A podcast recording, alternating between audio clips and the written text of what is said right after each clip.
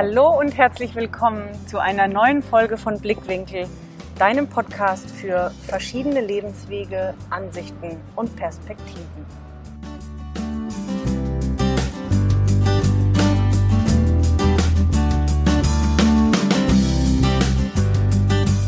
Heute habe ich einen ganz besonderen Gast mir gegenüber sitzen, wobei man natürlich sagen muss, auch meine vorherigen Gäste waren immer besonders. Aber wenn ich ihn jetzt gleich ankündige, dann weißt du, warum ich heute sage ganz besonders. Ich bin dem Wunsch nachgekommen, wenn du mir auf Instagram folgst, dann hast du es vielleicht auch mitbekommen. Falls nicht, dann wirst du gleich wissen, wieso ich hier gerade so eine kleine Schleife drehe. Ähm, meine Follower auf Instagram haben sich gewünscht, Pfeiffers Kreativkollektion kennenzulernen. Äh, der Name, der sich dahinter versteckt, ist Michael Pfeiffer und es ist kein geringerer als mein Ehemann. so, und ihn habe ich jetzt heute da, weil ich weiß, wie viele Menschen ihn gerne kennenlernen wollen. Aha. Und ich vermute auch sehr stark, dass das nicht die einzige Folge bleiben wird, denn wir haben uns schon überlegt, dass wir dich einfach auch ein bisschen mit in die kommende Zeit nehmen wollen. Einerseits, was so passiert, sowohl bei Michael selbst als auch bei uns und unserem Weg. Darüber hinaus hat aber Michael mit Sicherheit doch mehr zu sagen als nur das, was du gewohnt bist von den Gästen, nämlich von seinem Lebensweg zu sprechen. Ich glaube, wir werden da sowas wie eine Serie oder Reihe draus machen, um dem mal so ein bisschen vorzugreifen. Aber dass ich jetzt hier nicht die ganze Zeit alleine labere, werde ich ihn jetzt doch einfach mal mit zum Interview dazu holen, sonst wird es nämlich auch gar kein Interview. Ich freue mich, dass wir hier heute in Speyer an einem schönen sonnigen Sonntag sitzen. Die Nervosität meines Interviewpartners hoffentlich bald ein bisschen schwindet. Und ich freue mich, dass wir hier sitzen und jetzt gleich loslegen. Also äh, ganz offiziell, auch wenn es mein Mann ist, herzlich willkommen, Michael Pfeiffer. Einen wunderschönen guten Tag. ähm, ja, also manche, die mir auf Instagram folgen, kennen dich unter Pfeifers Kreativkollektion. Die wissen, dass du unter anderem auch fotografierst. Eine ganz kleine erlesene Auswahl von 12, 13 Menschen durften dich schon jetzt persönlich auf dem Retreat im August kennenlernen. Wer das aber jetzt hört und gar nichts mit dir anfangen kann, deinen Namen noch nicht groß gehört hat oder dich vielleicht vor 20 Jahren mal getroffen hat und seitdem nie wieder gesehen hat, stell dich doch mal vor, wie dein Lebensweg so war. Ich würde vorschlagen, selbstverständlich bin ich ein bisschen voreingenommen, weil ich dich jetzt auch seit 20 Jahren kenne, aber ich würde auch fast vorschlagen, dass wir ungefähr da beginnen. Wir kennen uns ja seit der Schulzeit. Vielleicht willst du dazu was sagen, weil, das, weil ich es ja auch weiß, deinen Lebensweg geprägt hat, wie deine Jugend so war, was du da schon gerne gemacht hast und wie die Schule, die Schulzeit für dich war. Also wir fangen jetzt dann direkt bei der Schulzeit an. Ja, direkt bei der Schulzeit. Wir können noch weiter zurückgehen, aber ich glaube, die Schule reicht. Jetzt habe ich um schon so, irgendwie so einen Intro-Satz irgendwie zurechtgelegt, aber... Äh Den darfst du gerne trotzdem loswerden. ja, alles gut, alles gut. Ja, meine Schulzeit äh, begann wie bei den meisten auch im Alter von sechs Jahren. Grundschule, anschließend Gymnasium und danach die Ausbildung. Das war jetzt mal so ganz kurz, äh, wahrscheinlich auch überhaupt gar nichts äh, Weltbewegendes, weil das viele Leute gemacht haben. Ja, genau, wie meine Schulzeit war, müsste ich dann quasi anfangen, direkt als ich dann aufs Gummi gekommen bin. Die Noten in der Grundschule waren total super. Jeder hat gemeint, ah, der Herr Pfeiffer, der kleine Michael, der äh, sollte definitiv aufs Gymnasium. Äh, ich habe natürlich in dem Alter gesagt, ja, das machen wir. Viele meiner Freunde sind dann auch mit auf die gleiche Schule gegangen. Und dann äh, nahm das Dilemma seinen Lauf. okay, also diese zwei Minuten Einführung waren super. Ich glaube, ein Wort hat man jetzt dann am Ende rausgehört, wo du mehr dazu sagen darfst. Wieso sagst du Dilemma? Weil das Schulsystem und äh, die, das Gymnasium an für sich jetzt, glaube ich, nicht so das Perfekte für den für de kleine Michael Pfeiffer war. Der war eher irgendwie so schon immer der Kreative, immer gern viel draußen, immer gern viel, oh, ich muss auf meinen Dialekt aufpassen, immer gern viel draußen. äh, ja, Freiheit war immer so ein großes Thema bei ihm gewesen. Und dann Grundschule war alles eigentlich immer noch alles wunderbar. Äh, und dann kam man halt äh, in das Gymnasium und musste strikte Regeln befolgen was mir halt relativ schwer fiel. Also natürlich bin ich äh, erziehungsmäßig schon sehr strikt und ich will jetzt überhaupt gar nicht rigoros sagen, aber ich bin schon eigentlich ganz gut erzogen worden und auch schon mit System und mit einem gewissen ähm, ja, Raster. Äh, aber ich wurde quasi dann so in Gymnasiumzeit äh, in so Schubladen reingesteckt äh, aufgrund von meiner Art und Weise, äh, was ich halt einfach so als Dilemma bezeichnen würde. Ja. Mhm. Kann sich wahrscheinlich jetzt kaum einer was drunter vorstellen. Ähm egal ob man dich schon mal kennengelernt hat oder nicht, aber wenn du sagst, aufgrund der Art und Weise bist du in Schubladen gesteckt worden, ähm, kannst du das kurz erläutern, was das für dich bedeutet? Ja. Ja, also der, der, kleine Michael halt schon, schon immer, also es hat sich eigentlich jetzt bis zu meinem 40. Lebensjahr nicht verändert. Hat sich immer gern viel für Leute eingesetzt, wo er der Meinung war, dass sie zu Unrecht irgendwie schlecht behandelt worden sind. Also ich war dann auch irgendwann in der Oberstufe, war ich schon ein Schülersprecher gewesen. Das fanden irgendwie alle total super, äh, bis auf Direktion. Äh. Aber ansonsten fanden das die Schüler selbst. Also das war jetzt nicht so, dass ich irgendwie so der kleine Außenseiter war, sondern ich war eigentlich schon gemocht äh, und äh, beliebt, will ich nicht sagen, aber ja, der Michael ist dann irgendwie immer aufgefallen, ne? ob er jetzt dann mit seiner Lederjacke im Alter von 12, 13 irgendwie durch die Schule gestiefelt ist. Äh, aber halt hauptsächlich war es deswegen in Schublade gesteckt.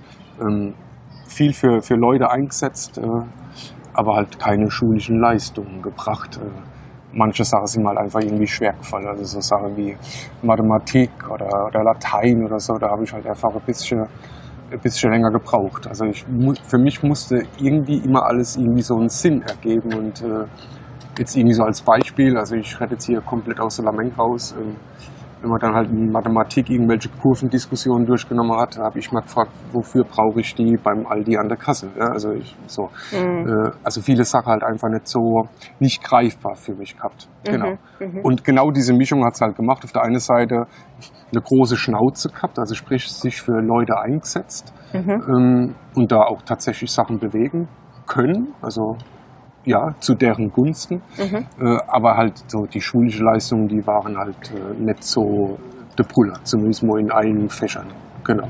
Mhm. Und das als Dilemma würde ich schon einfach bezeichnen. Das heißt, irgendwie immer dem sozialen Trieb gefolgt, wenn man das vielleicht salopp so sagen will, also mehr den Werten und den Gefühlen und dem sozialen Wert, äh, anstatt den schulischen Systemen zu folgen, was man dir abverlangt genau, hat. das ist ja. halt mhm. einfach immens schwer gefallen. Also mit, mit, mit Dingen irgendwie zu lernen, sich hinzusetzen. Ich bin niemand, der sich irgendwie, also auch heute nicht, der sich da hinsetzt und irgendwas auswendig lernt. Äh, also da muss ich jetzt vielleicht gerade schon die Mama ins Spiel bringen, weil die halt einfach schon relativ früh schwanger geworden ist. Mit 17 hat sie mich bekommen, hat dementsprechend keine Schulausbildung gehabt, äh, keine Berufsausbildung, hat dann irgendwann so mit, mit, mit 30 oder so, als ich dann halt schon äh, so 13, 14 war, ähm, angefangen halt diverse Sachen nachzuholen. Und meine Mutter war dann einfach begnadete Sachen auswendig zu lernen und klar, waren halt die Noten dementsprechend super und das, ich will es überhaupt gar nicht äh, beurteilen, ob irgendwas gut oder schlecht ist, aber für mich, ich musste halt, die Sachen mussten für mich halt immer irgendwie immer greifbar sein. Mhm. Und jetzt mhm. habe ich es halt einfach gesagt, irgendwie so mit Mathematik-Kurvendiskussionen und das ist wahrscheinlich jetzt irgendwie so das, das, das kleinste Dilemma, aber jetzt so Latein oder so, so Sachen sind mir halt einfach immens schwer gefallen. Ich wollte auch nie Latein nehmen, aber die Mama fand es irgendwie ganz gut, äh, dass ich Latein mache, warum auch immer. Ja, ja. Mm, ich denke, da werden sich der ein oder andere Hörer drin wiederfinden können, wenn man sich in der Schule entweder fehl am Platz findet oder die Fächer so wenig Sinn ergeben für einen in dem Alter, wahrscheinlich auch irgendwie später, dass man weiß, wofür habe ich das eigentlich irgendwann mal lernen müssen, weil das Schulsystem einfach so ein bisschen veraltet ist. Was hatte das Ganze so zur Folge, wie deine Schulbahn noch verlief? Also was ist da, wenn du es ja auch als Dilemma bezeichnest und die Noten nie so doll waren, du dich einerseits zwischenmenschlich eingesetzt hast, aber in der Schule gilt es ja ein bisschen weniger, zumindest war das damals bei dir so. Und was war die Folge daraus? Äh, also um es direkt auf den Punkt zu bringen, dass ich quasi, was Schulzeit angeht, ich glaube, ich habe da alles mitgenommen, was man mitnehmen kann. Also sprich von der Zeit her drei äh, Ehrenrunden gedreht. Das habe ich da so mit genommen. War die Summe unterm Strich, ja. Genau. Dazu genau. können wir ja vielleicht äh, kurz erwähnen, dass wir uns dort ja kennengelernt haben in dieser Zeit. Ähm, ich glaube, es war die zweite Ehrenrunde, Ja, die du genau, gedreht hast. genau. Und danach waren wir dann in der gleichen Stufe. Ich glaube, die erste kam, also ich weiß nicht, ob es das heute irgendwie noch gibt, weil heute gibt es irgendwie äh, G9 oder Ja, GL G8. oder G8 sogar. ja. Ähm, bei uns gab es halt einfach noch irgendwie die fünfte, sechste Klasse, war so Orientierungsstufe gewesen. ja. Die fünfte Klasse irgendwie noch ganz gut, sechste Klasse Möb. Äh, also hat man dann schon mal die sechste Klasse wiederholt. Dann lief es irgendwie eine Zeit lang auch ganz gut. Bei mir war es halt tatsächlich immer auch abhängig äh, von den Leuten, die mich unterrichtet haben. Also Mhm. äh, zu dem Zeitpunkt, äh, als wir noch jung waren, also wir sind es immer noch, gab es bei uns zumindest mal in der Schule, habe ich jetzt so im, im Rückblick so das Gefühl, dass auch so die Lehrerschaft ein kleiner Umschwung sind viele junge und neue Lehrer nachgekommen, äh, die dann halt äh, für der kleine Michael halt dann doch vielleicht irgendwie mal so das ein oder andere Ohr gehabt hat, auch wenn er dann mal einen Fünfer geschrieben hat äh, Mhm. und auch die andere Seite vom äh, von mir schätzen gelernt haben. Genau, und somit halt ein bisschen mehr auf mich eingegangen sind. Also natürlich, also es ist nicht so, dass ich irgendwie eine riesige Aufmerksamkeit gebraucht habe, aber ich habe für manche Sachen halt einfach ein bisschen länger gebraucht. Mhm. Das war halt einfach so. Und damit war halt das Gymnasium war für mich eigentlich äh, Der falsche Platz. das ne? definitiv der falsche Platz. Also Ja. wenn ich irgendwie so, so ein, im Nachhinein von anderen Freunden gehört habe, die dann auf dem Gummi waren und es lief nicht und die sind dann irgendwie auf die Realschule und ah, da war das alles nicht so, vielleicht manche Sachen nicht so schnell durchgekaut worden, sondern man hat sich ein bisschen mehr Zeit gegeben. Auch bei uns früher waren es schon irgendwie Klasse mit zwischen 25 und 30 Personen, klar. Und wenn du halt einer, also ich war nicht der Einzige gewesen, aber wenn du so zwei, drei Leute hinterhergegangen haben, ja, dann war das halt einfach so. ne? Klar, Also, ja, ja. ja. Genau, und dann kam die zweite Ehrenrunde, da haben wir uns dann kennengelernt und die dritte war quasi dann das Abi, ich was du zweite war nochmal... dann so neunte, zehnte Klasse. Nee, ich meine, es war die elfte. Also normalerweise... Ah, da ähm, du das jetzt sogar. genau, korrigiere ich meine Da Interviewgäste überhaupt nicht, kein aber, Interview zu geben, da erzähl du. aber in dem Fall weiß ich es genau, dass es die elfte war, weil wir dann in der Oberstufe zusammen waren. Und dann war quasi die dritte Runde das Abitur. Genau, wobei man bei der dritten Runde definitiv sagen muss, also ich hatte dann quasi, äh, irgendwann in der Oberstufe war ich dann doch schon ein bisschen älter als andere. Wieder, also wirklich sehr unglücklich, äh, durchs Abi gerasselt worden. Also das war definitiv so. Und ich hätte es eigentlich nicht nochmal machen müssen. Ich hatte irgendwie mein Fachabi in der Tasche.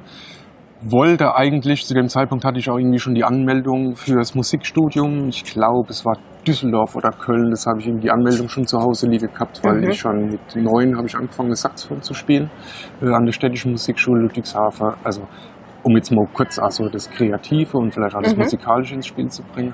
Ähm, mit 12, 13 irgendwie äh, die Gitarre von einem Freund vom Papa. Wir waren dort zu Besuch gewesen, da stand halt die Gitarre in, in der Ecke. Und überhaupt grundsätzlich, also wenn es um Musikinstrumente geht, ähm, die m, schnapp ich mir, ich nehme es in die Hand und mach. Und äh, in dem Fall tatsächlich, äh, ohne groß drüber nachzudenken. Mhm. Äh, und dann halt autodidaktisch dann mit 12, 13 angefangen, mir Gitarre äh, selbst beizubringen, in diversen Bands gewesen. Also sei es dann irgendwie vom städtischen Musikschule Ludwigshafen, äh, Blasorchester, bis hin zu der Rockband, äh, dann die Jazzband. Also Musik war halt schon immer irgendwie ein großer Begleiter und hat halt riesige Böcke gemacht. Äh, jetzt habe ich bloß den Vater verloren, wo ich eigentlich hinaus wollte. Du hattest nur von der Stimmt, Kreativen- genau. Ja. Und ich bin dann quasi 12. Klasse, da war ich stehen geblieben und ich hätte es eigentlich nicht nochmal machen müssen. Also das müssen betone ich jetzt mit Absicht, weil ohne jetzt irgendwie jemand böse hinzustellen oder so, weil ich kann das jetzt mittlerweile, ich bin jetzt irgendwie 40 und betrachte es echt von ganz weit oben und ich bin da mit allem irgendwie total im Reinen und super fein, aber bei uns in der Familie war halt ich derjenige, so ein bisschen vorzeigemäßig. Ich bin der Einzige, der dann das Abitur irgendwie haben könnte. Deswegen war auch so von zu Hause aus schon immer so ein gewisser Druck dahinter, du machst das und du machst das. Und wie ich schon gesagt habe, in der 12. Klasse war ich dann halt nicht so wie andere, dann 17, 18, da war ich halt schon 19, 20. Und äh, ich hätte es nicht nochmal machen müssen, aber das war dann irgendwie aus komplett freie Stücke, weil ich gesagt habe, ich habe mich äh, die ganzen Jahre echt gequält, weil Schulzeit für mich echt kein, kein Spaß war. Ähm, aber jetzt zeige ich es nur mir. Also da ging es Mhm. nicht darum, irgendwie.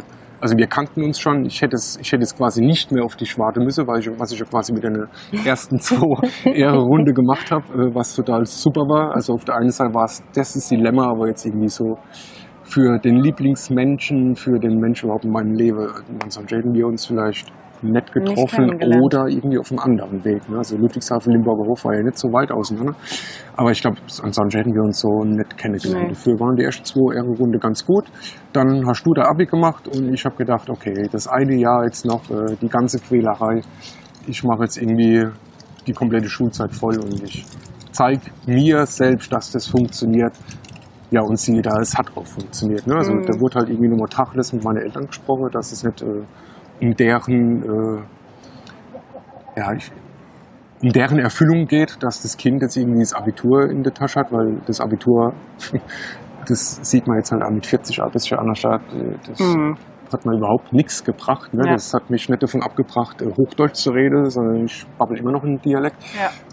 Ich war vorher Cat-Dummerle gewesen, aber das war halt einfach für, für, für die eigene Seele. Wo ich, weil ich habe gesehen, was für Leute Abitur machen, wo ich halt, das, das, das gibt's doch nicht. Also so blöd bist du jetzt aber auch nicht. Ne? Also mhm. äh, jetzt machst du das und siehe da, es hat halt wirklich ohne groß äh, Druck und es hat dann funktioniert und ich habe da glaube ich ein 3-2 Abi dann am Schluss gehabt. Und, ja, also das Feiern habe ich gefeiert wie andere wahrscheinlich irgendwie so 1-5 Abi. Ne? So. Aber nicht um das Abi zu haben, sondern einfach um zu sagen, ah, Pfeife, komm, es hat doch funktioniert. Ne? Mhm. Was ja irgendwie dann auch jetzt wieder für die Zuhörer zeigt, dass es auch in jüngeren oder früheren Jahren, es ist immer das Gleiche, eigentlich fast egal wann im Alter. Wenn wir was aus eigenen Stücken tun, weil wir es wollen, dann funktioniert es einfach viel besser, als wenn wir versuchen, etwas für unser Umfeld zu tun. Das zeigt letztendlich auch dieses Beispiel ja. schon wieder so schön. Ne? Jetzt hast du die Schule geschafft gehabt, juhu. Und du hast gesagt, du hattest die Anmeldung zum Musikstudium liegen. Hast du denn dann Musik studiert oder was ist dann passiert? Nee, also Musik auf jeden Fall weitergemacht. Ich muss dazu sagen, ich habe mit sechs Jahren, ja genau, mit sechs Jahren habe ich angefangen Karate zu machen, was äh, für mich oder also das war top gewesen, überhaupt diese Sportart. Ich, ich weiß noch, ich bin mit dem Papa irgendwie in Ludwigshafen durch verschiedene Vereine gehüpft. Klar, Fußball war definitiv dabei. Klar, der Bruder muss kicken. Ne? Also nee, muss nicht also beim Papa, so. beim Papa, der Papa war halt selbst, das muss ich vielleicht irgendwie dazu sagen, ist zwar nicht vielleicht so interessant, aber der war kurz vorm Sprung äh, zum SV Waldhof Mannheim damals. Äh, aber auch sein Papa hat gesagt, nee, Bruder, du musst was Gescheites machen, wie zum Beispiel eine Kfz-Lehre. Äh, deswegen hat er das nicht gemacht, weil ich bin der absolute Meinung, der Vater wäre ein grandioser Fußballer geworden. Aber jetzt mal davon weg. ähm, klar, Papa hat mal einfach so ein paar Türe geöffnet, gesagt, buh, hier vielleicht Handball oder Fußball. Und ich vergesse es nicht, äh, Saarlandstraße, Südweststadion, wir fahren irgendwie am PSV Grün-Weiß, Polizeisportverein, fahren halt einfach an so einem, ja, oben drüber war eine Gaststätte, unten drunter war halt einfach so eine Halle. Und wir fahren vorbei und hören dann quasi durch das offene Fenster irgendwie Leute so rausschreien. Und wir so beide, was ist denn das? Mhm. Und sind dann runter in die Halle und standen in einem Dojo, also so heißt es im Karate, also in so einem in so einer Übungshalle, wo Karate gemacht worden ist und die Leute haben halt einen Kiai, das sind diese Schreie, noch mal anderen abgefeuert und ich war... Äh, Feuer und Flamme, okay. ja, das war, war echt ganz cool gewesen und da habe ich Papa, Karate soll es sein, ja. Und so, das dann, genau, und dann auch jetzt wieder der Vater verloren, das ist auch so typisch Pfeifer. Ne? Macht immer, wird immer viel erzählt und dann so, äh, wo bin ich, wo war ich äh, und vor allem, wer bin ich? Anmerkung ähm, der Redaktion, wenn Michael jetzt gerade sagt, immer so viel reden, das kann ich verneinen. Also von daher, ich finde das unheimlich schön. Also jetzt ein persönlicher Einwurf von mir. Das ist ja jetzt auch eine Situation, die Michael und ich das allererste Mal haben, dass wir ein Interview über sein Leben aufnehmen. Und äh, von daher kann ich jetzt nur reinwerfen. Also Michael ist keine Labertasche, die den ganzen Tag nicht aufhört zu reden, sondern genau das Gegenteil. Von daher ist es ja einfach mal schön, dass er jetzt so drauf losblubbert und einfach aus seinem Leben erzählen kann. So. Genau, und ich habe also die Frage vergessen. Ich wollte genau. nur sagen, ich habe damit Sex angefangen, noch Karate zu machen. Und das genauso intensiv wie Musik auch. Und ich habe mir ein bisschen bei der Frage stehen geblieben, irgendwie, warum ich mich dann nicht angemeldet habe zum Musikstudium. Beziehungsweise ob du Musik studiert hast, genau. Genau, aber, nee, mhm. habe ich nicht. Und Karate und Musik lief halt echt, also das war schon sehr hoch getaktet, äh, aber das war gewollt hoch getaktet. Also mit hoch getaktet meine ich, ähm, ich glaube, ich war viermal in der Woche war ich trainieren gewesen, was dann halt zur Folge gehabt hat, dass ich irgendwie so als Sieben, Siebenjähriger auf der Rheinland-Pfalz-Meisterschaft irgendwie auf äh, Treppchenstufe 1 stand, äh, obwohl die, die Meisterschaft irgendwie erst ab 8 war. Da hat der Trainer irgendwie noch der Ausweis gefälscht, das darf man vielleicht überhaupt gar nicht sagen, aber auf jeden Fall, ich habe das schon alles sehr intensiv betrieben, äh, im Gegensatz zu der Schule. Und dann, jetzt zurück zur Frage, halt klar, irgendwann der Punkt äh, Musikstudium, äh, weil mein Musiklehrer Frank Grunhof, mein, mein Saxophonlehrer, also ich hatte einige Musiklehrer, aber Frank Grunhof das auf jeden Fall forciert hat, dass ich es machen soll. Äh, und dann ich dann irgendwie so an so einem Scheideweg stand, äh, Musik oder dann doch eher die Sportart oder vielleicht auch komplett was anderes. Mhm. Und das war halt irgendwie so der Punkt. Ähm, ich habe irgendwie vorhin erwähnt, der Bu, der muss äh, das Abitur in der Tasche haben, äh, von zu Hause aus. Und jetzt ohne die Mutti irgendwie schlecht hinzustellen, überhaupt gar nicht. Äh, ich habe sie absolut lieb.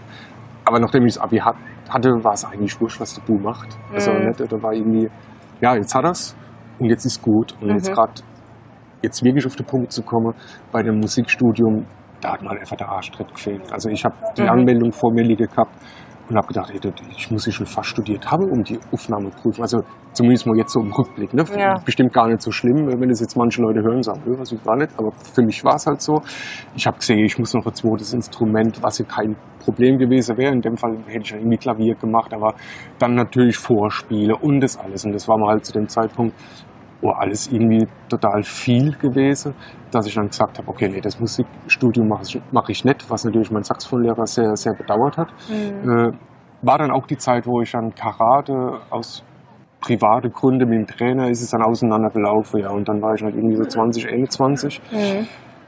Und habe gedacht, dann gehen wir halt einfach mal meine sozialen Ader äh, ein bisschen weiter nach. Und äh, weil dann damals noch das Thema Zivildienst äh, oder zur Bundeswehr Bundeswehr war für mich definitiv kein Thema, weil es genauso sinnlos für mich äh, äh, war, wie viele Strukturen in de, in de, während der Schulzeit. Also ne, das hast du mhm. zu machen und morgen Appell und äh, das ist halt nicht Pfeifer. Also ich bin definitiv kein Revoluzer und äh, nicht aufmüpfig oder so, aber sich Sachen sagen zu lassen und halt manche Sachen keinen Sinn zu sehen, das ist halt einfach nicht so mein Ding. Ja. Mehr mein Ding war es halt wirklich so das Soziale, halt irgendwie ja, denn der alte Mensch halt den Bobo abzuputzen. Und das war halt damals noch so. Also auch das hat sich irgendwie dann, klar, heute gibt es das glaube ich so gar nicht mehr. Also es mhm. sind dann eher so mhm. diese soziale Jahre oder man geht halt nur für die alten Leute einkaufen. Aber ich war halt irgendwie noch direkt an der Front. Also ich habe dann irgendwie Zivildienst gemacht die ökumenische Sozialstation in Ruchheim, habe dann irgendwelche Lehrgänge noch besucht, weil ich halt jetzt tatsächlich noch Hand angelegt habe. Ne? Also ich habe mhm. irgendwie MS-Patienten gehabt, ähm, wie gesagt, ältere Leute im Pflegebereich, also nicht nur irgendwie einkaufen, sondern halt auch mal äh, klar, waren immer Schwester mit dabei, äh, ab einem gewissen Zeitpunkt immer. Ich glaube, damals ging es irgendwie noch so 13 Monate. Äh, ab, ich glaube, irgendwie so die letzten sechs Monate halt viele Sachen auch alleine gemacht. Zu Anfang aber noch die Schwester mit dabei gewesen, aber da wurde halt einfach mal äh, das Glas Auge rausgeholt äh, hm. und das halt nur gereinigt. Und da, ja, genau. Also nicht einfach, das zu sehen und mitzubekommen, aber absolut sinnvoll. Also, weil mhm, ja, irgendjemand muss es ja für die Leute machen. Ne? So. Ja. Genau. Und, und das war eine geile Zeit. Also, das war zum Dilemma der Schulzeit, war das äh, war cool. Das, ja. ja. Wollte ich nämlich jetzt gerade sagen, das hört sich ja auch so an, jetzt unabhängig davon, dass ich das auch weiß, aber ähm, wenn man dich nicht kennt, so wie du jetzt auch davon gesprochen hast, hättest du Lust gehabt, das weiterzumachen? Also wie war das damals für dich? Hättest du das am liebsten weitergemacht oder warst du froh im Endeffekt, dass dann trotzdem das Jahr auch rum war und dass dann die Berufswahl anstand und so? Kannst du dich da noch dran erinnern? Also noch ein Vorwort dazu. Also es ist nicht irgendwie so, dass dann die Schule vorbei war und ich bin auf die Idee gekommen, jetzt irgendwie alte Leute äh, den Bobo abzuputzen, weil das total cool in Anführungsstrichen mhm. ist, sondern ich muss dazu sagen, ähm, Oma und Opa, wo ich halt äh, groß geworden bin, also ich habe es ja eingangs erwähnt, dass die Mama irgendwie 17 war, also selbst irgendwie noch zu Hause gelebt hat und es war halt einfach so, ja, die Ende 70er, Anfang 80er Zeit gewesen, ähm, halt noch bei Oma und Opa groß geworden und die sind halt, halt irgendwann auch schwer krank geworden. Die Oma, bei der, also die Oma halt so, das klingt vielleicht blöd, aber so die Mama Nummer eins. Also mhm. klar, meine Mama war ja selbst noch ein Kind gewesen. Ne? Also ähm, dort halt groß geworden und die sind relativ früh gestorben. Äh, aber halt auch nicht irgendwie so von heute auf morgen, sondern der Opa irgendwie Prostatakrebs gehabt. Das war für den halt also zehn Jahre ziemlich Qual und die Mama, für, für die kam es nie, äh, oder stand nie zur Frage, dass sie irgendwie ins Heim kommen, die Eltern, sondern die wurden gepflegt. Also habe ich dieses Pflegen von, von, ich will jetzt gar nicht älteren Menschen sagen, weil die Oma halt 63 war, als sie gestorben ist, aber von Menschen, die es irgendwie die Hilfe brauchen, das habe ich halt auch relativ früh mitbekommen. Äh, und das halt durch die Mama. Ne? Klar. Und, so, und so bin ich halt, war es für mich irgendwie total cool, Mhm. für den Zivildienst zu machen. Klar. In den Pflegeberuf direkt einzusteigen, also wie es halt so bei den Jungs halt meistens so ist, bei denen fängt so das Nachdenken vielleicht manchmal ein bisschen später an. Hm. Ich habe mir darüber noch keinen Kopf gemacht, ob ich Mhm. es irgendwie hauptberuflich, hauptberuflich machen will oder nicht. Ich habe halt was gesehen, dass die ganzen Schwestern, dass es halt eine riesige Ochserei ist. Also Hm.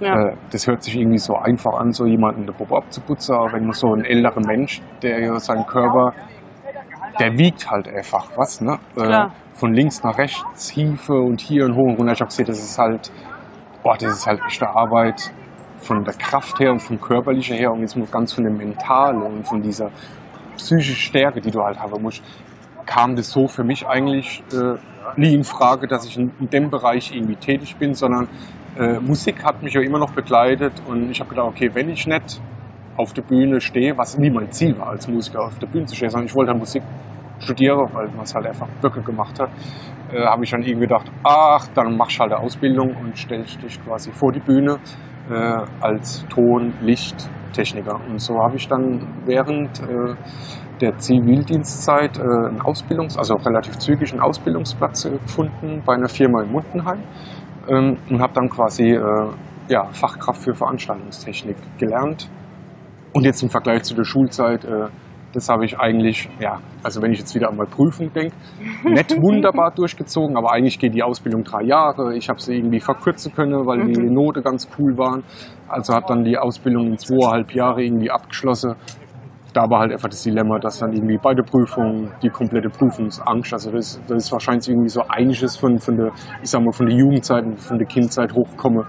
Ich vergesse es nicht, ich bin Sache gefragt worden, äh, das kann irgendwie ein Achtjährig beantworten und ich habe einfach die Leute nur angeguckt und habe nichts gesagt. Also das war wirklich so Prüfungsangst pur.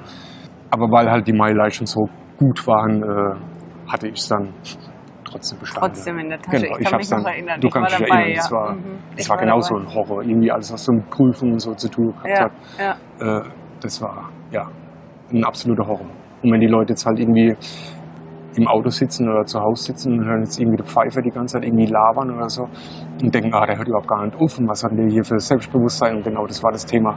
Da war halt äh, überhaupt gar kein Selbstbewusstsein da. ne? Also jetzt dann Mhm. irgendwie sich hinzustellen und zu sagen, Leute, ich weiß was und hab da irgendwas rausgepfeffert, das, ja, da war halt komplettes Blackout. Aber äh, hat alles äh, fein trotzdem geklappt. Also das war, war gut gewesen. Mhm. Ja.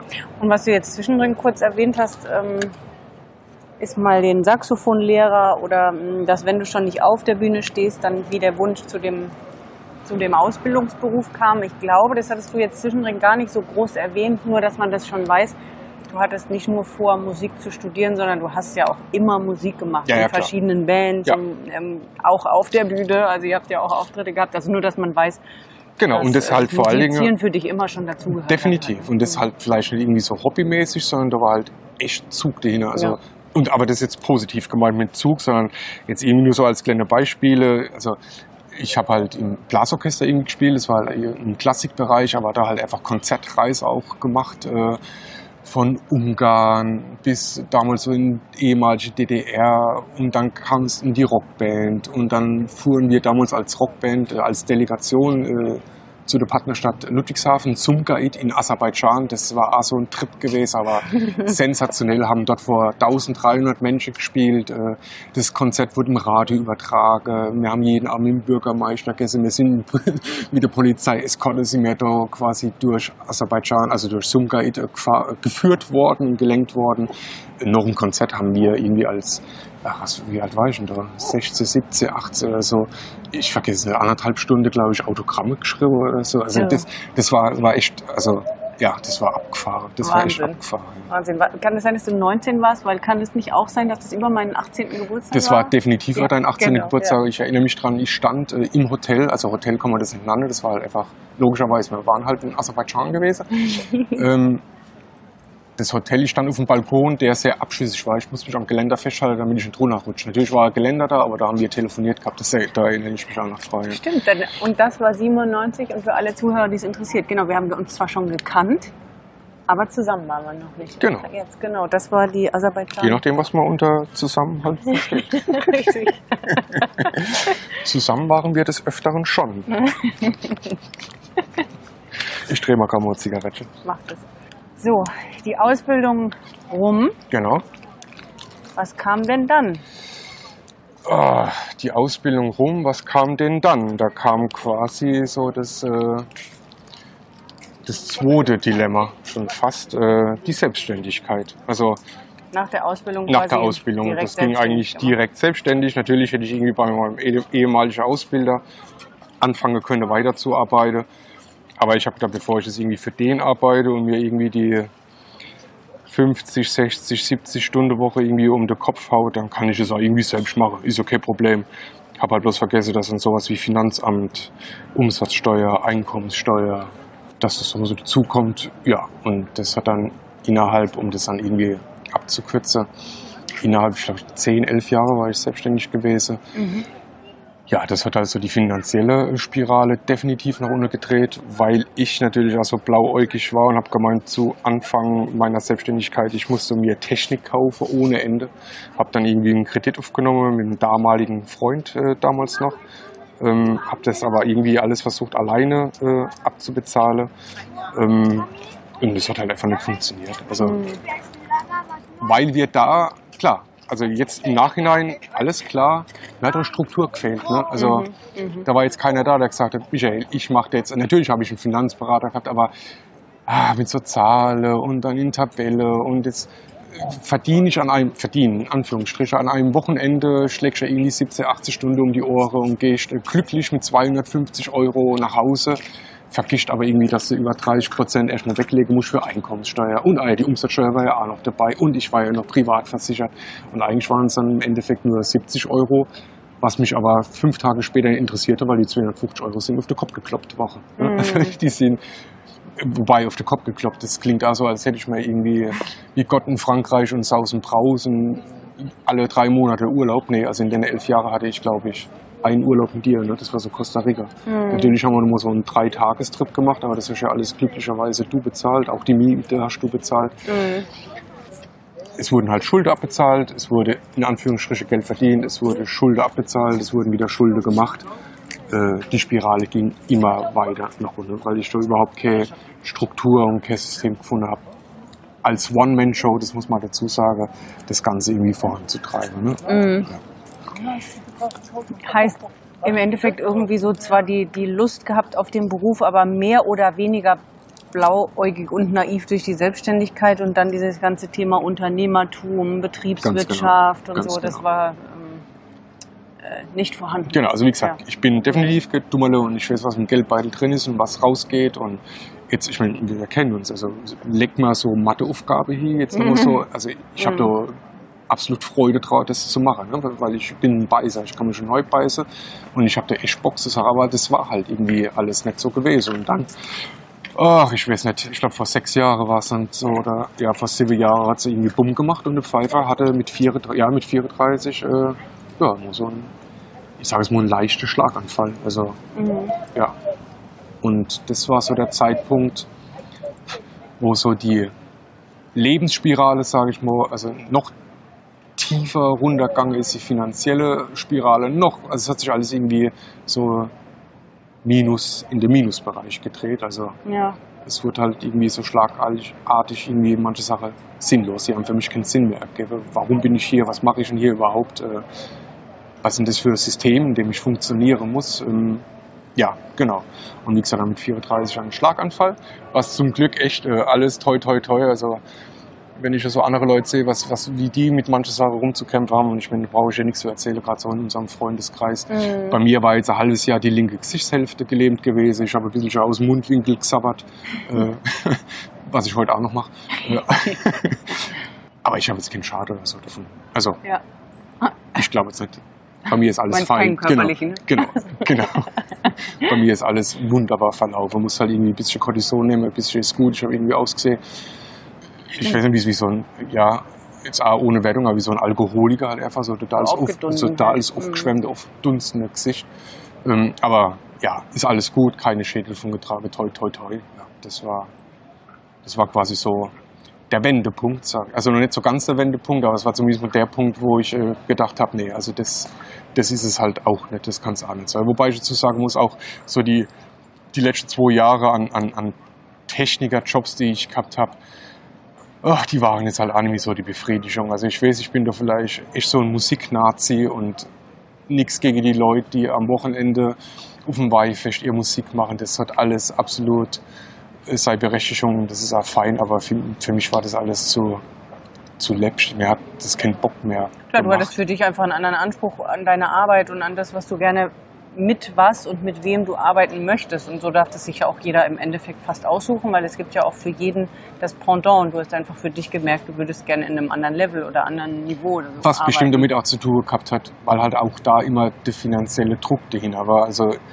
es, ich meine, du weißt ja, also Wochenende, Freitag, Samstag, Sonntag, da hat man den Pfeifer nicht zu Hause gesehen. Und wenn, dann waren sie irgendwie zwei, drei Stunden im Bett. Und ich meine, ich habe gewusst, was auf mich zukommt. Also, das das, ne, können manche Leute sagen, ja, es ist doch klar. Äh, mir ist es vollkommen klar Mhm. gewesen, vor Mhm. der Ausbildung, was da alles auf mich zukommt. Und dass die Veranstaltungen äh, nicht morgens um acht irgendwo stattfinden und mittags um drei, wie es oder, ich sag mal, Mhm. das normale Arbeiten, äh, so, das war mir alles schon klar gewesen. Aber es war halt einfach immer der finanzielle Druck dahinter. Ich gerade, ja. musste halt einfach irgendwie alles machen und musste dann die Dreier-Kombo, äh, die vom Platt abspielt, äh, Mhm. die musste ich halt einfach abmischen ja, und sollte dann irgendwie noch dazu zufrieden sein, für solche Jobs dann irgendwie mit, mit einem Huni oder mit 150, damals auch schon Euro, dann nach Hause zu gehen und dann abzüglich eine ganze Sache war schon irgendwie oben Store kommen. Ich habe es irgendwie 50 Euro verdient. Ja, was dann natürlich das Mentale auch noch weiter Ja, das war ja einfach der Strudel, der sich Genau. bedingt hat und der einfach automatisch immer in diese Abwärtsspirale Eben, ging, ne? ja. weil das Thema Unternehmertum, dann das klassisch jetzt Neudeutsch Money Mindset plus äh, heutzutage sagen viele Burnout, auch wenn du für dich nicht sagst, dass es ein Burnout war, aber all diese Themen, das, das konnte sich ja nur nach unten strudeln, so, ne? Genau. Genau. Aber dann war dieser Moment und dann hast du noch nicht, weil du ja vorhin kurz erwähnt hattest, 14 Jahre Selbstständigkeit. Du hast die aber noch nicht gleich an den Nagel gehängt. Du hast aber dann die Ausrichtung ein bisschen geändert gehabt. Du wusstest jetzt, Veranstaltungstechnik ist so ein bisschen over, habe ich keine Lust mehr. Genau, aber das war so das Einzige, was ich irgendwie, also für mich war klar, nee, das, das kann es nicht sein. Mhm. Äh, aber dann halt einfach so das Problem, oh Pfeifer, du, du machst irgendwie zu viel. Ne? Also es war halt auch noch eine Zeit so, wo ich so mit Fotografiere bis ich eingestiegen bin. Mhm. Äh, das Musikthema, also das Musikmachen äh, auf jeden Fall Thema war.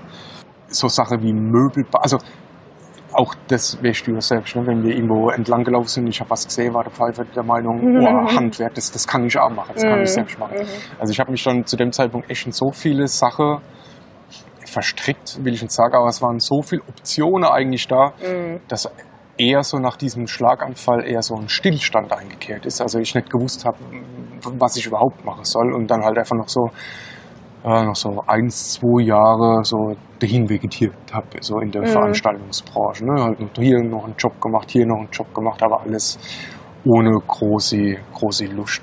Mhm. Äh, du hast es gesagt mit Burnout oder Depressionen. Ich, ich nehme das für, für mich persönlich und das, äh, wer mich auch wahrscheinlich kennt, äh, das nehme ich für mich jetzt nicht. Ich Mhm. setze es mal in Anführungsstriche in Anspruch. Mhm. Das ist mir einfach zu, zu einfach. Also ich, ich war halt einfach ja ausgebrannt. Ich, die, Ja. die Zeit war halt, und die ist sehr schnelllebig geworden. Äh, das Schnelllebige ist nicht so mein Ding. Es ging halt immer nur um Leistung. Es ging nie darum, wer bist du eigentlich? Oder ey, der Michael Klore und ne, oder Ohr und sozial immer ganz cool und Empathie, sondern immer nur, du musst abrufen, du, du, musst, du musst hier leisten, leisten, leisten.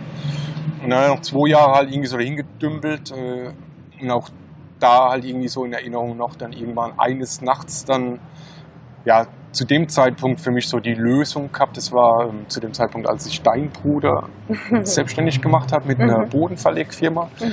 und das auch heute noch sehr erfolgreich. Äh, und ich dann irgendwie den Entschluss gefasst habe, äh, okay, Schulde habe ich noch, ich muss monatlich, brauche ich einfach mal ein festes Einkommen, worüber ich mir keinen Kopf machen muss, wo ich dann Mhm. immer gucken muss, wo kriege ich die Jobs her, wie kriege ich die Jobs her. Also das waren ja eigentlich, also auch heute noch, ne? also wenn sich jemand so meine, meine Preisgestaltung vielleicht anschaut oder so, da gibt es auch nicht also natürlich mittlerweile schon eine Struktur, aber damals war es, ah ja, du bist ein armer Kerl, ich weiß, ja, Dreier-Kombo, schaffst du nur eine BASF-Schicht äh, und äh, machst es zum Spaß und da hast du nicht viel Geld und dann mache ich es wirklich, also Zwinker, Zwinker, ähm, mache ich das für einen Hunderter und so. Also, und mir war klar, das geht so nicht und ich habe immer noch Schulden und die, die also es, der erste Kredit, dabei blieb ja nicht. Ich habe dann noch privat bei jemandem Kredit aufgenommen und dann hier noch einmal. Also alles bergab, bergab, bergab und dann eines Nachts dann halt unter Träne und das weiß ich schon, da bin ich dann irgendwann auch so spät nachts ins Bett gekommen und habe dann irgendwie gedacht, äh, ich habe so jetzt die Lösung. Also nicht gedacht, es war tatsächlich so. Mhm. Ich gehe zu deinem Bruder und sage, ey Markus, ich bin handwerklich begabt, äh, du weißt, äh, ich kann mit alle möglichen Leuten irgendwie wunderbar umgehen, also ich kann mich da super integrieren. Mhm. Hast du einen Job für mich? Und also ich habe da jetzt überhaupt gar nicht drüber nachgedacht. Also äh, da war die Hilfe, die ich dort zu dem Zeitpunkt bekommen habe, die war, das ging irgendwie von heute auf morgen. Ja, klar, wann will ich anfangen? So, mhm. ja. Da muss man halt noch klären, was verdiene ich irgendwie im Monat, was für mich aber jetzt irgendwie gar nicht so, also Geld überhaupt jetzt nicht der Stelle wert gehabt hat, sondern Hauptsache ich konnte irgendwie mal 5, 6, 700 Euro Kreditrate, jetzt alles mögliche zusammengefasst irgendwie abbezahlen. Zum ersten Mal in meinem Leben äh, tatsächlich irgendwie vielleicht mal Miete oder so bezahle. Mhm. Und damit war ich eigentlich schon total happy gewesen. Und dann habe ich äh, als Bodenleger angefangen. Ähm, von morgens um sieben ging es los bis mittags drei, vier. Äh, die letzte, ich glaube jetzt vier Jahre war es, äh, ja, dort zu arbeiten. Was mhm. äh, super, also zu, zu, dem Zeitpunkt war das, war das absolut super gewesen. Ja, um irgendwie ein bisschen wieder in, in die Reihe zu kommen. Ne? Also, wollte gerade sagen. Auch wieder ein harter Job. Also ne, ja. ne, das ist ja nicht so, dass ich irgendwie am also am Bürotisch sitze und der Rechner gucke, ist auch ein harter Job, aber in dem Fall, ne, ja. ich war körperlich auch ausgebrannt und jetzt halt so als Bodeleger, da muss man halt schon irgendwie Ochse und dann mal in der fünfte Stock halt nur so ein paar hundert Kilo am Dach. Also es ist nicht so, dass ich nur Bode verlege, sondern das ist ja das, was die Leute halt nicht sehen. Also die ganze Maschinerie, das ganze Arbeitsmaterial, das muss ja von A nach B kommen. Ja. Äh, körperlich hat, aber so für den Kopf war es irgendwie ganz gut, weil das klingt jetzt vielleicht irgendwie total blöd, aber es war jetzt nicht so der riese Anspruch, da jetzt so irgendwie Fingerfertigkeit. Zumindest habe ich es nicht so empfunden, weil ja. ich schon immer so handwerklich schon relativ begabt war. Für mich war das nicht irgendwie schwer, da jetzt irgendwie Linoleum oder Parkett oder so den, den Boden zu verlegen. Also das war jetzt für mich schon das Thema. Und ich würde so weit gehen, das wäre auch nicht dramatisch gewesen, wenn dich das vom Fach etwas mehr gefordert hätte, was dich regenerieren lassen hat, war ja einfach die Tatsache, dass du einer Aufgabe nachkommen konntest, ohne darüber nachdenken zu genau. müssen, woher, die, woher genau. das Geld was kommt. Was habe ich am Ende des Monats Genau, einfach, dass du wusstest, ich habe da was, ja. da kommt das Geld. Ich bin so unglaublich dankbar dafür, dass ja. ich mir diese Sorge nicht mehr mache und dass das dich regenerieren lassen hat. Also auch für jeden, der jetzt zuhört und ja Ziemlich merkt, was das Finanzielle angeht. Ja, diesbezüglich, ja. genau. Also einfach, wenn man weiß, der Weg ging vielleicht nicht immer geradlinig und wie jetzt du als Zuhörer ja schon von anderen Folgen, wenn du andere Episoden schon gehört hast, das auch schon des Öfteren mitbekommen hast, dass es oft einfach nicht geradlinig geht und du dir auch keine Sorgen drum machen musst, wenn du an dich und deinen Lebenslauf denkst, egal ob du direkt nach der Schule bist oder ob du jetzt auch schon einige Jahre oder sogar Jahrzehnte hinter dir hast. Das muss nicht geradlinig laufen und es gibt aber immer und immer und immer eine Lösung, auch wenn man die nicht immer gleich sieht. Und ähm, in diesem Fall einfach zu wissen, okay, auch wenn ich mich echt mal richtig verrannt habe oder auch wenn es so aussieht, als wäre ich so ganz schön fett in der Scheiße, ähm, es gibt einen Lichtblick und es gibt eine Lösung, da rauszukommen. Manches geht halt eben schneller und manches dauert länger. Manchmal steht man sich ein bisschen fleißiger selbst damit im Weg und ähm, manchmal sieht man die Lösung halt ein bisschen besser. Und äh, dafür war ja die Anstellung auf jeden Fall mehr Absolut. als hilfreich und ich glaube auch einfach super notwendig, um an den Punkt zu kommen, an dem du jetzt eben vor anderthalb Jahren, vor einem Jahr gekommen bist. Ne? Das wäre jetzt quasi so der nächste Schritt, nachdem du äh, dann eine Entscheidung getroffen hast. genau, und das war ja doch so. Vor, vor einem Jahr habe ich schon die Entscheidung getroffen, zu sagen, okay, also das ist jetzt alles irgendwie fein. Ich, also ne, man wird ja älter und erwachsener und reifer. Ähm, und auch wir zwei, äh, das kann man ja glaube ich schon so sagen, haben da auch irgendwie unsere Phase gehabt, wo das äh, suboptimal war, was mich ja normal ein bisschen so in den Keller getrieben hat, aber das haben wir wunderbar irgendwie über, überwunden. Also das ist echt alles total Und fein. wenn, ich gehe stark davon aus, dass die Hörer sich auch für unsere Geschichte interessieren und wir die definitiv gerne auch mal in ein, zwei Folgen packen. Es sei denn, du hast jetzt das Bedürfnis, darüber zu erzählen. Aber ich finde, heute hast du Platz in dein Leben und dein, auch wenn es da dazugehört, das gehört in unser beider Leben. Aber Also wir machen vielleicht einfach mal auch eine extra Folge genau, also dazu. es gehört ne? Ja. extrem dazu, weil tatsächlich dann Dadurch mit, einiges genau, also ist, man kann es sagen, Tina und ich, wir waren ja irgendwie so ein knappes Jahr nicht wirklich getrennt, aber wir waren auf jeden Fall auseinander. Jetzt äh, klar aus dem Punkt, äh, weil Tina halt einfach oder jetzt du, aber ich spreche jetzt mal zum Hörer, äh, wenn er nicht mittlerweile schon auf Stopp gedrückt hat. Auch die Zeit dich mitgenommen hat, also meine Zeit, die Selbstständigkeit und das, was alles passiert ist. Bei uns beide war halt schon immer sehr, sehr viel Empathie. Also Mhm. ohne irgendwie was zu sagen, war klar, was irgendwie los war. Und logischerweise auch dich die Zeit in keinster Weise irgendwie locker und kühl gelassen hat, sondern auch du dann irgendwie an so einem Punkt warst, wo du mir hast überhaupt nicht mehr helfen können. Also, und da gab es eine Phase, da konnten wir uns beide nicht mehr helfen. Das war auch so die Phase, wo du so im Umdenken warst. Mhm, Äh, mhm. auch jetzt mit deiner ganzen Selbstständigkeit, das war ja Klar. genauso das Thema gewesen. Und wir, ich, ich nenne es einfach mal so, so knappes Jahr, so kleine Pause eingelegt haben, was mich dann logischerweise ziemlich tief, weil das war halt tatsächlich echt so der Zeitpunkt, da war ich, ja, Burnout, Depression, ja, mir ging es halt einfach total scheiße. Ja. Genau. Ja. Auf der einen Seite war es natürlich super, dass ich jetzt so diese Festanstellung hatte, aber jetzt kam dann, was jetzt irgendwie heute betrachtet, halt das, das Allerwichtigste überhaupt ist, äh, ich mit mir selbst, das war halt nicht so der Burner. Das war definitiv nicht so der Burner. Mhm. Egal, und dann haben wir auf jeden Fall haben wir uns wieder zusammengerappelt, äh, was definitiv zur gute Ehe, wir sind ja mittlerweile echt äh, schon einige Jahre verheiratet, äh, was einfach dazugehört, was heutzutage, glaube ich, auch nicht so normal ist. Mhm. Und die Zeit hat mich halt einfach so auf die Gedanken, Michael, wer bist denn du? Was bist denn du? Was ist denn so der Sinn des Lebens? Und mit, mit deiner Entwicklung hat dann halt so ein bisschen meine Entwicklung auch angefangen, sodass ich dann halt vor einem Jahr gesagt habe, oh, okay, das war jetzt irgendwie ganz gut, äh, das Bode verlege, aber ähm, Alter, da ist noch irgendwie mehr. Also da ist Mhm. noch einiges mehr. Genau, und dann, klar, der Chef, mein Schwager, halt, hat natürlich einiges einfacher gemacht und somit habe ich gesagt, du bitte sei so lieb und das ist irgendwie, also ich habe es irgendwie vor einem Jahr angekündigt und dieses Jahr Ende April, weil ich am 19. März äh, bin ich 40 geworden und mir war dann irgendwie klar, ey, Alter, wenn du jetzt 40 bist, äh, ich kenne es aus meiner Familie, die Leute wären nicht so alt, dann hast du vielleicht, lass es noch vielleicht 30 Jahre gut gehen, aber du musst noch, du, du musst den Sinn des Lebens halt einfach noch sein. Das kann nicht sein, nur so funktionieren, sondern Mhm. du musst halt was machen, leb halt einfach, ne? Und, und du kennst mich lebe, ist es für mich nicht irgendwie so Larifari, sondern es muss für mich halt einfach mal einen Sinn haben. Ich muss für mich irgendwie mal so, warum bin ich überhaupt da auf, Mhm. dem, Mhm. auf der Welt? Und ja, und das habe ich schon irgendwie so eindeichseln können, da ich sage, du bitte sei so lieb und lass uns so irgendwie friedvoll auseinandergehe, weil der Pfeifer muss ich jetzt irgendwie mal ordentlich durchschütteln und äh, jetzt mal so gucke, dass er die nächsten 30 Jahre mal so ein bisschen, ah, die Leute sagen immer so glücklich und happy äh, und du kennst mich, ich kann mit so Larifari-Dinger nichts auffangen, aber ich muss, ihn, ich muss jetzt ein Leben führen, was für mich irgendwie sinnvoll ist. Und Ja, und was dich erfüllt und Genau. was, ja, was einen Natürlich, was mich und- glücklich ja, und happy genau, ja, macht klar. im Herzen. Mhm. Ja, ja. was man ja direkt jetzt irgendwie so am Frosch im Hals merkt, äh, ja, sinnvoll.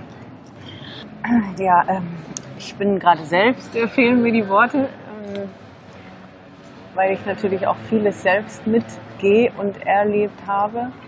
Und das, ich glaube, wir beiden uns sowieso einig sind, wir müssen da noch ein paar Folgen für die Hörer machen, weil das war jetzt nur so ein ganz kleiner. Ja, genau, das werde ich jetzt mit Vielleicht der sagen Zeit noch Leute, ach Gott, nee, ich verstehe den Typ überhaupt gar nicht und das, was er erzählt, ach ja.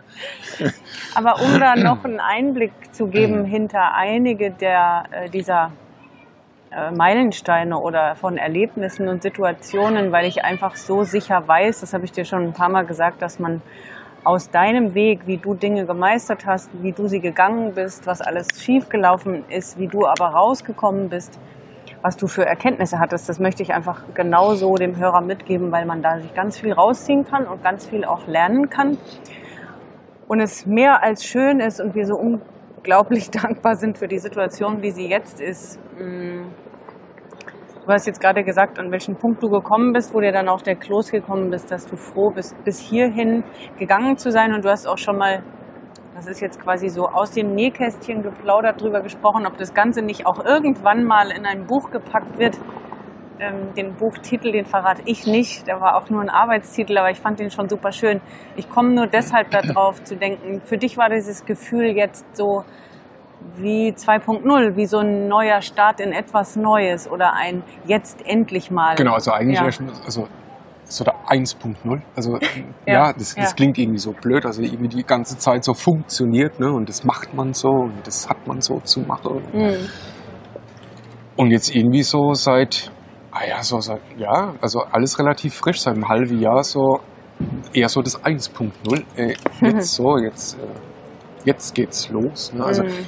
Natürlich hätte es auch viel früher sein können. Also ich meine, du kennst mich, ich bin da eher so die kleine Kampfsau. Ich äh, pin's mich nicht ins Koma. Ich glaube, ich habe ganz gute Selbstreflexion. Nehme mich nicht ganz so ernst, äh, was ich zum Beispiel beim Schlaganfall, das hätte ich definitiv tun sollen, weil das waren Anzeichen da gewesen und ich habe trotzdem noch Glück gehabt. Äh, für mich dreht sich die Welt nicht nur um mich. Ne? Also, ich, mhm.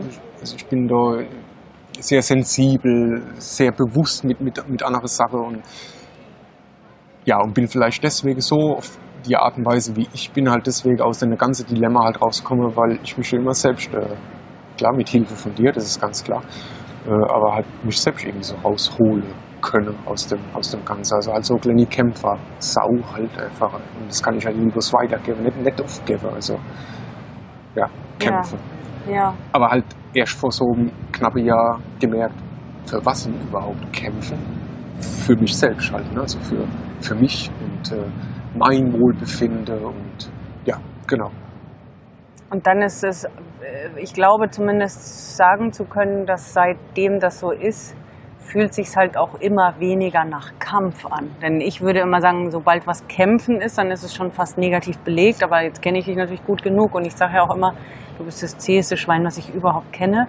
Ich bin auch der Meinung, dass das teilweise dir nicht im Weg stand, aber dich das eben in Situationen rauschen lassen hat, wenn du weniger zäh gewesen wärst, die vielleicht gar nicht erst passiert wären, aber das ist alles hätte, wenn und könnte. Und es ist gut, wenn man sich gut durchbeißen kann durch was und dass man nicht gleich aufgibt oder ich sag mal jetzt so blöd wie so ein Jammerlappen dann ganz schnell nicht mehr sich weiter durchbeißt. Aber jetzt fühlt sich vermutlich einfach viel weniger nach Kämpfen an, dass du verstehst, so Stück für Stück darf sich's auch gut anfühlen. Man muss nicht kämpfen für etwas. Absolut, so. ja, weil ja.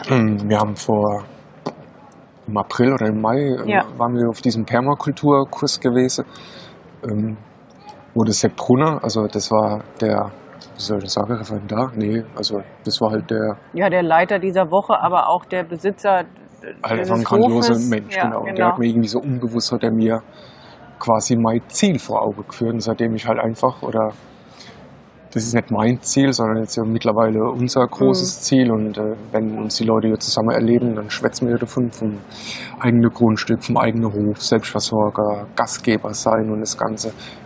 Und auf einmal haben sich halt so viele Sachen, die haben auf einmal einen Sinn ergeben, dass das logischerweise kein Kampf mehr für mich ist, weil ja. der Ziel, äh, das Ziel klar ist.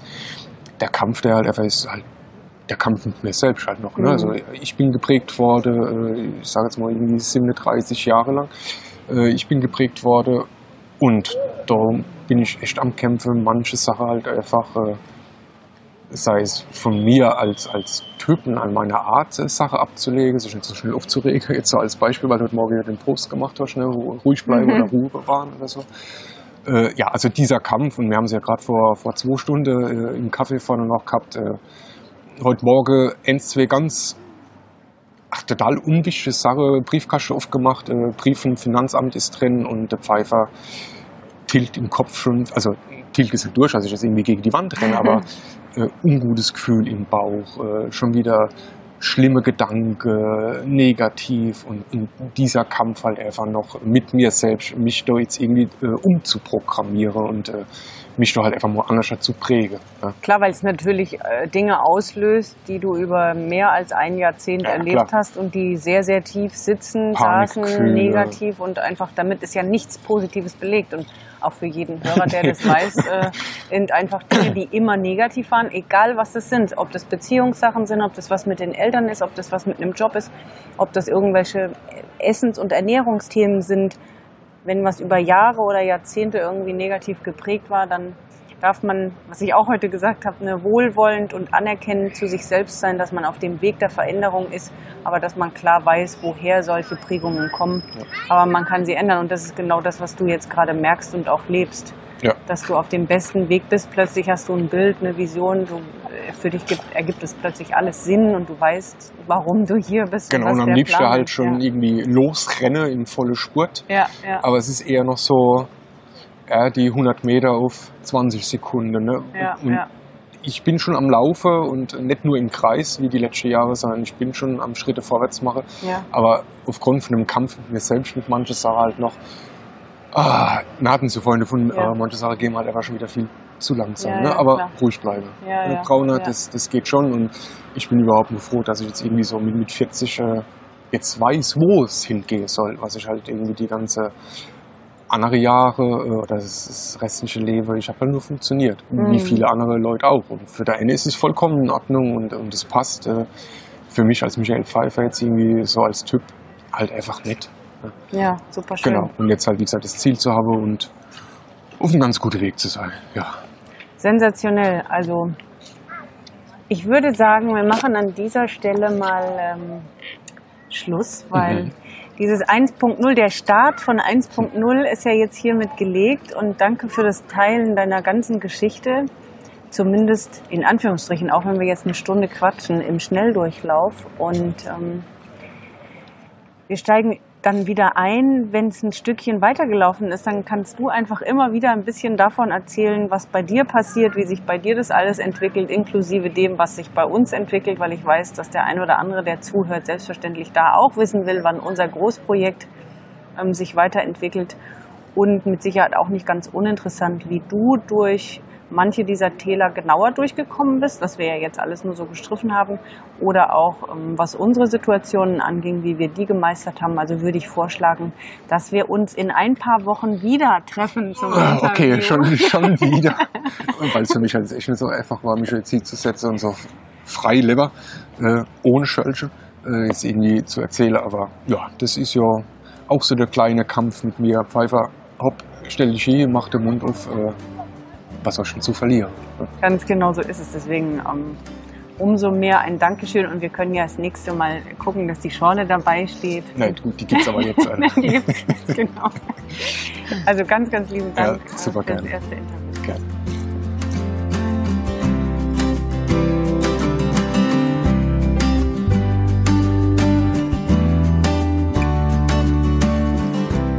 Ja, der Anfang ist gemacht, würde ich sagen. Wenn du zu den Personen gehört hast, die sich sowieso gewünscht hatten, dass Michael mal seine Geschichte erzählt, beziehungsweise ihn einfach auch ein bisschen näher kennenlernen wolltest, dann war das jetzt hier die erste Möglichkeit. Und solltest du jetzt durch Zufall oder weil du meinen Podcast sonst hörst, darauf gestoßen sein und wusstest gar nicht, was dich erwartet bei Michael Pfeiffer, dann weißt du es jetzt, wer er ist. Und wenn du darüber hinaus noch mehr erfahren willst, entweder zu ihm oder zu uns, dann schreib mir doch bitte. Einfach egal über welchen Kanal, Instagram, per E-Mail, auf Facebook. Das ist egal, aber schreib mir gerne, welche Fragen du noch weiterhin hast, weil wir uns eben überlegt hatten, was ich am Anfang schon kurz gesagt habe, dass wir ja auch da eine regelmäßige Serie draus machen können. Denn durch so 20 Jahre miteinander äh, gibt es da natürlich so einiges, was wir teilen können, wenn wir Menschen damit inspirieren können, wenn wir helfen können, ähm, Einblicke geben können, die einfach interessant sind. Und wenn du jetzt aus dieser Folge mitnehmen kannst, dass es einfach ja schon fast normal ist, dass man mal den einen oder anderen Umweg macht, dass es nicht immer geradlinig läuft. Da fällt mir auch wieder das Interview mit Stefan Dokupil ein, falls du das noch nicht gehört hast. Und dass es auch nie zu spät ist, noch einen anderen Weg einzuschlagen, dass es sich einfach lohnt zu laufen und zu gehen, ohne manchmal zu wissen, ob das jetzt richtig ist. Aber denn nur mit Gehen können wir Erfahrungen machen. Und auf der anderen Seite vielleicht aber auch mitnehmen, wie wichtig es ist, auf seinen Körper und die Zeichen zu hören und sie nicht zu überhören oder zu ignorieren. Was leider oft der Fall ist, kenne ich, hat Michael jetzt von sich erzählt, kennen noch so viele andere, aber es ist immer wieder die Motivation und das Zusprechen, dass man das wahrnimmt. Und wenn du mir länger folgst, weißt du auch, wie wichtig das ist und hast es schon mehrmals von mir gehört, dass man darauf hört, was einem der Körper, der Bauch, das Herz so sagt und man es nicht ignoriert und den Kopf beherrschen lässt. Wenn das mit dir resoniert und du sagst, mm Tina, ja, du hast ja so recht, aber ich weiß nicht, wie ich das irgendwie auf die Kette kriege. Ich habe es auch schon ein paar Mal versucht. Und du bist gerade in einer Umbruchphase, du bist unzufrieden, egal ob im Job, an irgendeiner Kreuzung gerade zu stehen, unzufrieden in der Beziehung oder sogar auch mit dir selbst zu sagen, ich kann mich gerade selbst nicht leiden, irgendwie weiß ich nicht so richtig, wo die Reise hingehen soll. Dann vereinbar dir doch ein Orientierungsgespräch bei mir und dann schauen wir, wie ich dir helfen kann. Es gibt unterschiedliche Arten, mit mir zusammenzuarbeiten. Jetzt im Herbst startet meine Mastermind. Das ist eine kleine Gruppe. Oder man kann auch eins zu eins mit mir arbeiten oder auch auf meinen Retreats, die ich bald veröffentliche für 2019. Also es gibt unterschiedliche Wege, aber lass uns doch einfach ganz unverbindlich kostenlos sprechen. Vereinbar dir einen Termin und ich freue mich sehr von dir, deiner Geschichte und deiner Situation zu hören weil ich einfach möchte, dass Menschen erfüllter und entspannter durchs Leben gehen und somit auch wieder mehr strahlen können. In diesem Sinne wünsche ich dir, wann auch immer du die Folge jetzt gehört hast, ein schönes Wochenende, eine schöne Woche und wir hören uns bestimmt spätestens nächste Woche wieder bei der nächsten Folge von Blickwinkel, deinem Podcast für verschiedene Lebenswege, Ansichten und Perspektiven. Mach's gut und pass auf dich auf.